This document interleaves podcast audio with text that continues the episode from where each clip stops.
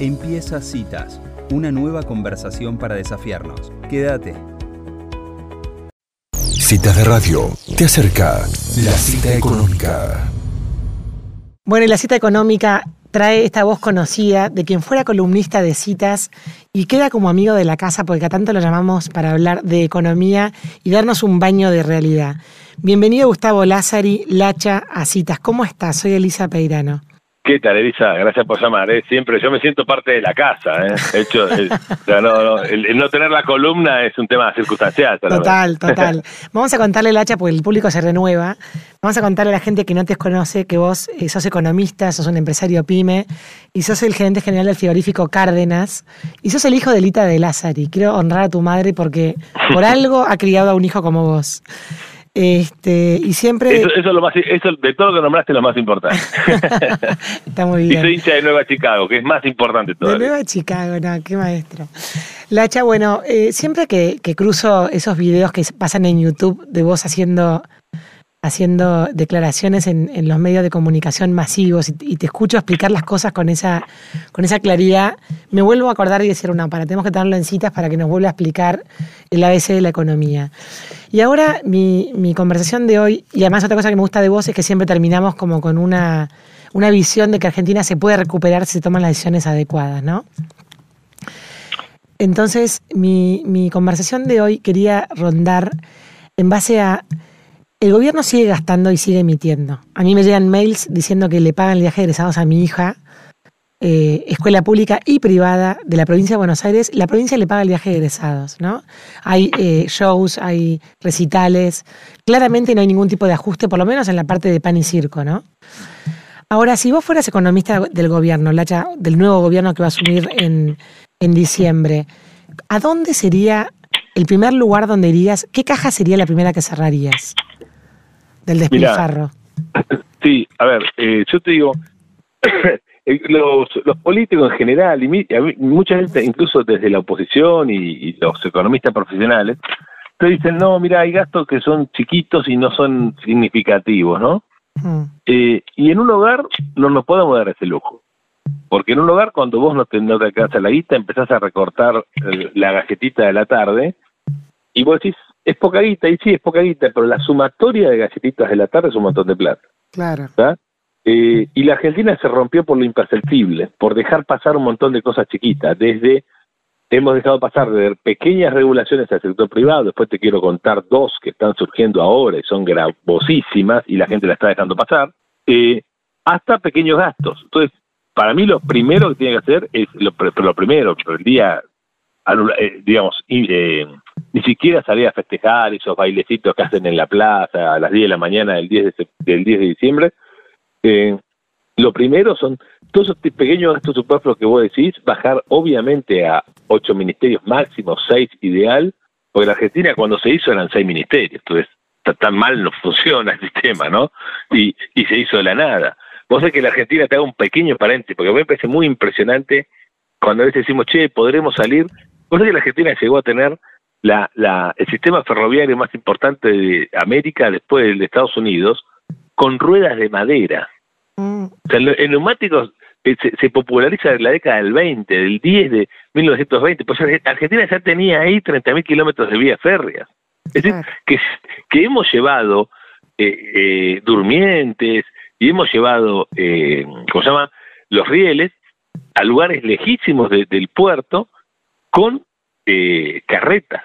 ¿Me explico? Entonces, la, la Argentina puede hacer este, puede hacer esto, y, de hecho ya lo hizo. Entonces, obviamente se empezaría, empezaría por el gasto de ordenar los ministerios, ordenar y prohibir todo tipo de gasto, poner regulaciones internas que no cuestan absolutamente nada, son directamente resoluciones. Eh, un segundo, eh, son resoluciones que eh, para aumentar un gasto tenés que reducir dos, por ejemplo, o para aumentar una regulación tenés que regular tres. Entonces, vos ya le pones límites a tu propia administración. ¿no? Porque cuando, cuando vos pones, yo te nombro vos ministra y vas a decir, uy, pero ¿sabes qué pasa? Yo vengo de Peguajó y necesito dos autos, no, ¿sabes? Si querés dos autos tenés que bajar seis. ¿Me, explico? Entonces, sí, sí, sí. Eh, eh, eso, eso empieza a limitar eh, a propia gente, que es la primera que se entusiasma. Porque esto es así, esto es la humanidad es así, ¿entendés? Vos eh, 3.000 tipos puros y castos que quieran ser eh, eh, ahorrativos fiscales. Lamentablemente no, no, no, está eso. Entonces, vos tenés que generar eso, esos límites. Y después tenés, para mí, toda una batería de, macroeconomía que es muy importante. Vos tenés 6 mil millones de dólares en empresas públicas. Entonces, hay una política de cielos abiertos y, bajando a cero el subsidio de aerolíneas, ahí te bajaste 700 palos por año. Eh, la privatización de empresas que no tenés que tener, porque no, no, no tiene sentido, los asticheros y, y, Río Turbio y los, y los ferrocarriles que todavía quedaron en manos del Estado. Esas cosas tienen que pasar rápidamente al sector privado. Y ahí, ahí empezás a, reducir rápidamente y, aparte le volvés a dar dinamismo a, esas, a esas actividades que son muy importantes. Entonces, me parece que esa agenda está y obviamente hay un tema no menor que vos te tenés que arreglar con la planta que tenés y la tenés que, que, que, que, manejar bien. Y vos si tenés buenos salarios públicos, eh, en, en, el plantel que ya tenés, y, y eliminás los ingresos, vos en cuatro años tenés un 15, 20% de menos de personal por jubilaciones naturales. Eso entre el 13 y el 4%. Entre el 13 y el 4% de las personas te jubilan todos los años en el empleo público. Entonces, eh, esas normativas que lo difícil de todo esto, yo reconozco la ejecuta, es armonizarlo a nivel nación, provincia, municipio. Mm. Pues todos hablan del gobierno nacional, pero el problema en la Argentina es que cuando vos eh, bajás un gasto o un impuesto a nivel nacional, automáticamente te aumenta a nivel provincial o municipal. Entonces tienes que armonizar todo eso. Esto es lo importante de, la verdad, eh, llevarse bien y ser respetuoso de todas las personas, porque vos, si yo te insulto a vos, viste, vas a decir, sabes que bájalo vos. Entonces, eh, y yo me voy, a, me, voy a abusar de tu propia baja de gasto. Es un tema que la política no lo está tomando con la seriedad eh, que necesita. Claro, pero si vos tuvieras, o sea, porque hay, hay un montón como de, de digamos, de, de, decisiones mal tomadas, bueno, lo que pasó ahora con IPF, ¿no? Que es explicarle a la gente lo que ha salido en, en los medios últimamente, de que fue mal estatizada IPF y estamos poniendo un juicio en, en Estados Unidos. Porque hay, que en economía hay un dicho que dice que vos puedes hacer cualquier cosa menos evitar las consecuencias, ¿no? Claro. Entonces, y vos sabés, cuando yo doy clase de economía a los chicos, todos los días, en el pizarrón tacho la palabra gratis. Pues si tenemos economía, no podemos creer que hay acciones gratuitas. Toda acción tiene un costo, ¿no? Claro. Entonces, desde, desde, decidir afeitarte o no afeitarte es una acción que tiene un costo eh, de oportunidad de alguna manera. Y cuando Argentina eh, estatiza IPF, lo hace ilegalmente, lo hace mal. ¿En qué sentido? Porque vos cuando estatizás una, un, un imagínate que mañana pasa una autopista y como deberíamos hacer por la ruta 5 y todas las rutas, una buena autopista, pasa por tu terreno y no le puede, y, son dos socios, el Estado no puede decirte, che, eh, Elisa, te compra a vos y no le compra a tu socio. Mm. ¿Ok? Y eso es lo que hizo IPF. Le compré, el Estado le compró las acciones casi compulsivamente al 50% de Repsol y no lo hizo con el otro 50%. Y el otro 50% dice, para campeón, yo, esa oferta también debía haber tenido, la debía haber tenido yo, por lo tanto, eh, haceme la oferta o dame el costo de oportunidad de no haberme la hecho. Y eso es lo que están cobrando. Y era, era obvio, pero eso se sabía el primer día que iba a pasar. Estaba es una, una estatización política turbia, muy oscura, y así salió. Sí, ahora hay que, ahora hay que, ahora hay que pagarle a los tipos a los cuales no le hiciste la oferta de estatización. Claro. O sea, pero eh, ¿por qué, ¿por qué seguimos haciendo, pagando cosas más caras de lo que ya se sabía que iba a pasar? ¿Por qué no, no, no ahí los controles de la, de la... O sea, tengo preguntas casi que retóricas, ¿no? Pero, o sea, si no, pero o sea, ¿qué pasa? Y es una pregunta muy importante. Alberti decía que no se mete en asuntos públicos paga su pereza con su fortuna. ¿Y la sociedad por qué no lo exigió tampoco?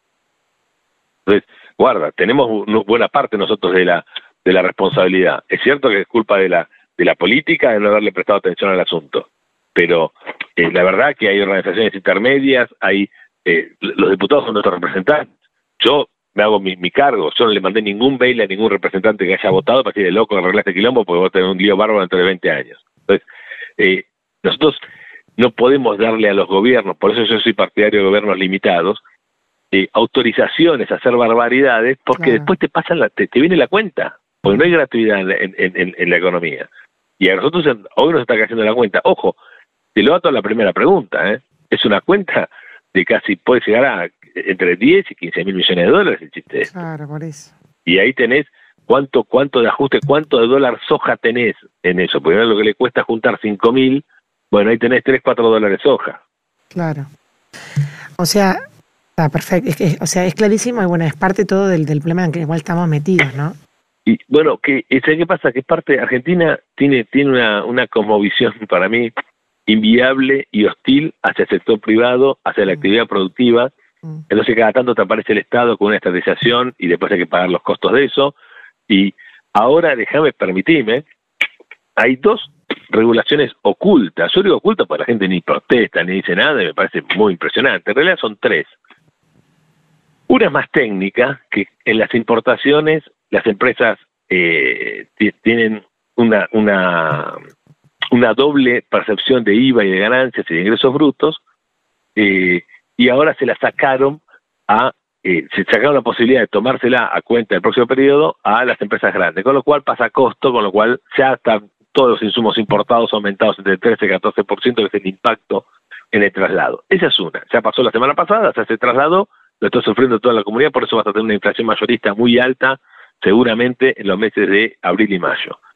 La segunda es que en febrero pasó desapercibido, la FIP puso una percepción del 3% de IVA a todos, los productos que eligieron, ¿eh?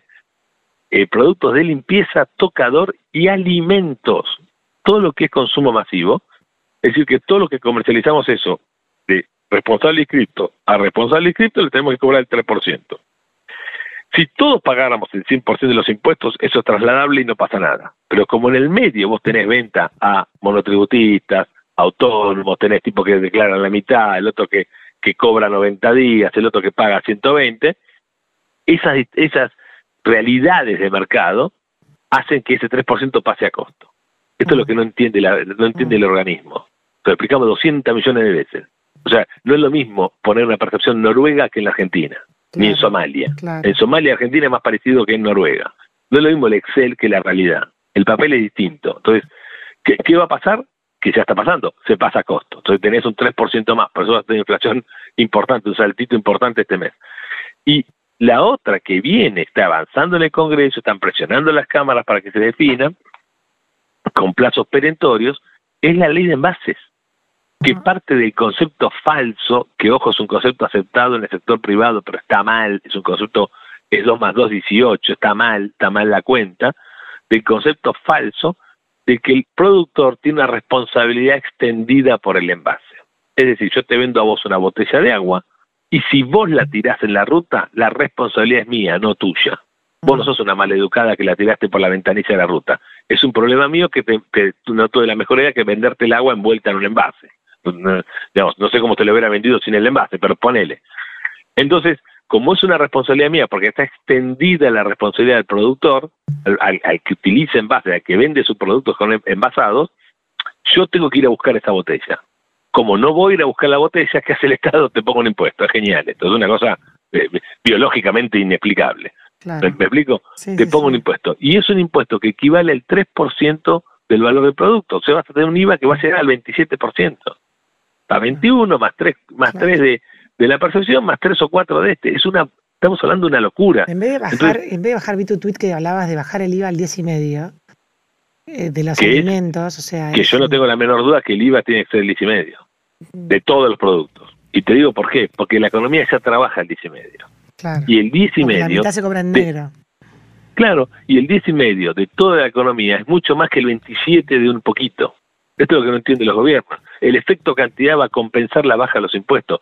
Yo me, la paso batallando, pero enfermamente ese tema, porque realmente si no se comprende eso, la Argentina no sale más. Porque con más impuestos no es que nos hundimos más, no tengan ninguna duda. Pero con menos impuestos salimos rápido, que es lo más interesante. Me explico, con, con menos impuestos la Argentina explota productividad, no tengo la más mínima duda.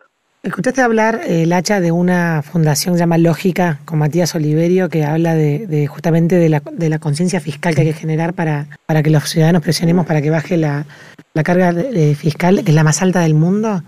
Escuché hablar, eh, la lógica es impuestos lógicos, gastos lógicos, país lógico, me mm. encanta la, frase, mm. los conozco, están haciendo un gran, gran trabajo, ellos van a un argumento que es impresionante, hmm. que dicen que los políticos son 70%, 30% convicción, 70% demanda social. Hmm. Es encuesta. Entonces dice, bueno, vamos por el 70%. No voy a convencerlo del 30%, no puedo ir a cambiarle la cabeza a los tipos. Vamos a decirle a la sociedad que le exija impuestos lógicos, gastos lógicos, país lógico. Mm. Y esta acción va a, dar- va a dar mucho que hablar. Yo voy a tratar de colaborar con ellos, por supuesto, porque es una, una iniciativa absolutamente extraordinaria. Buenísimo. Lógica se llama. Es muy, muy, que la gente lo busca porque, porque Sí. es realmente importante. Me parece de tus aliados. Sí, sí, sí. Se, se hicieron amigos inmediatamente. De la misma conversación, buenísimo.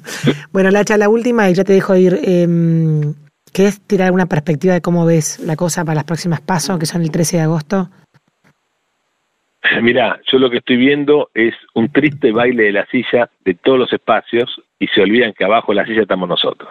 Mm, están viendo quién va, quién no va. Y acá lo único que tenemos, yo- a mí no me preocuparía eso, porque eso es la lógica de la política, mucho no me calienta. Quiero saber si atrás de cada tipo que está bailando por la silla eh, hay un equipo técnico pensando en bajar los impuestos, pensando en, en disminuir regulaciones, pensando en hacer más equitativa la relación eh, AFIP, organismo recaudador, cualquiera sea, contribuyente. Porque vos fíjate una cosa, nos cayó muy mal que hoy, estos días, la reta haya eh, agarrado el- el- el- el- la legislación electoral y haya elegido la que más le conviene. Mm. Y eso, eh, evidentemente, cayó muy eh, antipáticamente y es correcto. Ahora, la FIP lo hace todos los días. claro. Cuidado. De Sí, los sí, sí. criterios, siempre el que más le conviene es a la FIP, a la renta, a Rentas Córdoba, a Rentas Buenos Aires. Pues fíjate, le pongo el caso y cualquier oyente me lo va a corroborar. Vos le debes al organismo y tenés que pagar el 3% por mes, más los punitorios, más no sé qué, y te liquida. El organismo te debe a vos y te paga cero, con 100% de inflación. Claro. Entonces, hoy te debe 100 pesos, que equivale a una botella de, de gaseosa. El año que viene, cuando vos te lo tomás recién, que lo, lo pones en, el, en el ganancias o, o te lo devuelve o no te lo devuelve nunca y te da un vasito de Coca-Cola. Mm, Entonces, cuidado al piojo, porque ese ese criterio de injusticia, de picardía, de, de, de, de- de- de bajeza, los organismos recaudadores lo tienen todos los días del año. claro, claro. Y eso, eso es el fastidio que le provoca eh, al, al- al pagador de impuestos. Espectacular. Bueno, Lacha, o sea, espectacular no, espectacular la, la manera que tenés para explicarlo y, y la- y la- el, el despertar tiene que ser muy consciente en estas elecciones, ¿no? ¿Tenés eh, algún tipo de, mm, de esperanza en que los, los, los llamados liberales puedan como torcer un poco la, la cosa para el lado de ellos, en el sentido de que las leyes que se voten sean más a favor de la libertad?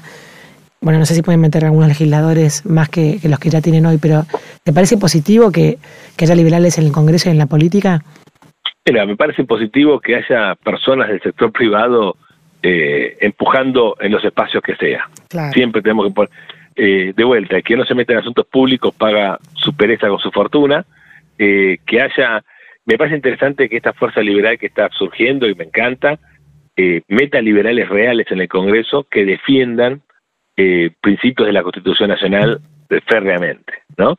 Mm, Eh, cuidado que no que no se cole alguno por la silla, viste, medio complicado, que son cosas de la política que pueden pasar y no sería grave, pero bueno, puede pasar y, y no sería bueno que perdamos esta oportunidad. Eh, sí me parece que el campo tiene que tener más representantes, el sector privado tiene que tener más gente atenta, porque adentro del Congreso hay 10 o 15 abogados laboralistas haciendo leyes para fabricar juicios mm, y hay abogados fiscalistas haciendo eh, economías del permiso para fabricar eh, fabricar quebrantos y hay pocos tipos de sector privado.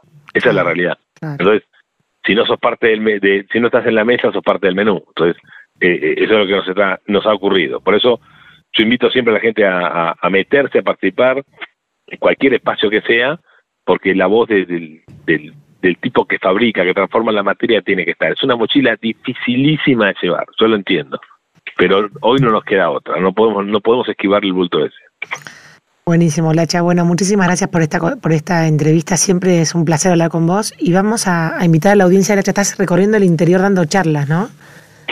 Estoy recorriendo, me, me gusta, me hace bien mentalmente y me gusta mucho y aprendo mucho cuando yo voy a visitar lo que se llama la espalda de la Argentina, cuando cruzo la ruta 6 y el otro día estuve en Guaminí, ahora tengo Junín, parezco la bailanta, ¿viste? Tengo Torkins eh, confirmado, así que estoy, eh, es, la verdad que tengo muy poco tiempo, pero aprovecho y si hago Junín me gustaría hacer alguna ciudad cercana también Buenísimo. para aprovechar todas las salidas y todo el tiempo posible. Porque realmente me parece que es, eh, es eh, importante para mí conocer a la gente y conocer la espalda de Argentina, pero más que nada transmitir la, la idea de que la Argentina tiene salida técnica, tiene salida posible, la salida está en la Constitución, está en, en, respetar los valores que tenemos, pero eso depende más de nosotros que del político que votemos. Esto me parece muy importante. Claro. Si, vos, si nosotros no le exigimos a, a nuestros representantes, desde concejal hasta presidente, que respete la Constitución, que respete la propiedad, que no hay más pequeñas excepciones que dejaremos pasar, como la ley de envase, la ley de etiquetado, eh, todo el concepto que cada vez que hablan del campo hablan de agrotóxico. No, no sé mm. más esa palabra, no la puedes usar porque está mal la palabra. Mm. eh, cuando, si dejamos, eh, empezamos a ser celosos de lo chiquito, vamos a tener lo grande.